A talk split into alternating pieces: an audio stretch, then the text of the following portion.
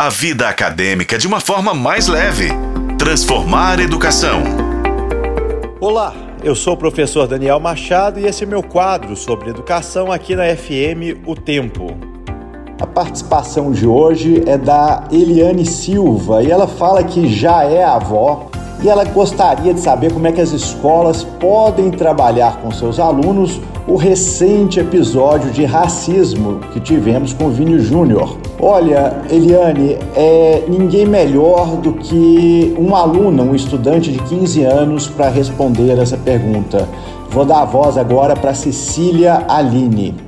O racismo é algo que ocorreu por motivos de muito tempo atrás e que infelizmente ainda é presente na sociedade. Recentemente ocorreu um episódio de racismo envolvendo o jogador de futebol Vinícius Júnior. Com o ocorrido, as escolas podem adotar uma abordagem educacional, conscientizando e ensinando sobre igualdade racial e principalmente o respeito. Como o próprio Vinícius Júnior disse, enquanto a cor da pele for mais importante que brilhos nos olhos, haverá guerra. Em resumo disso, seria muito importante ter a abordagem da escola nesse caso ou em diversos ocorridos similares, podendo assim prevenir casos parecidos.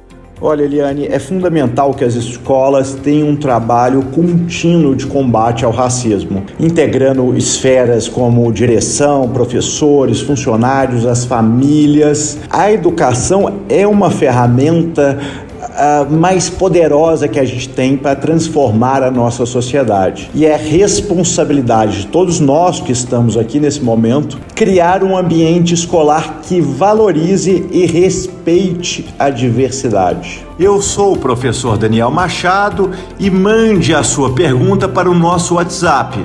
Vamos responder aqui na Rádio FM O Tempo.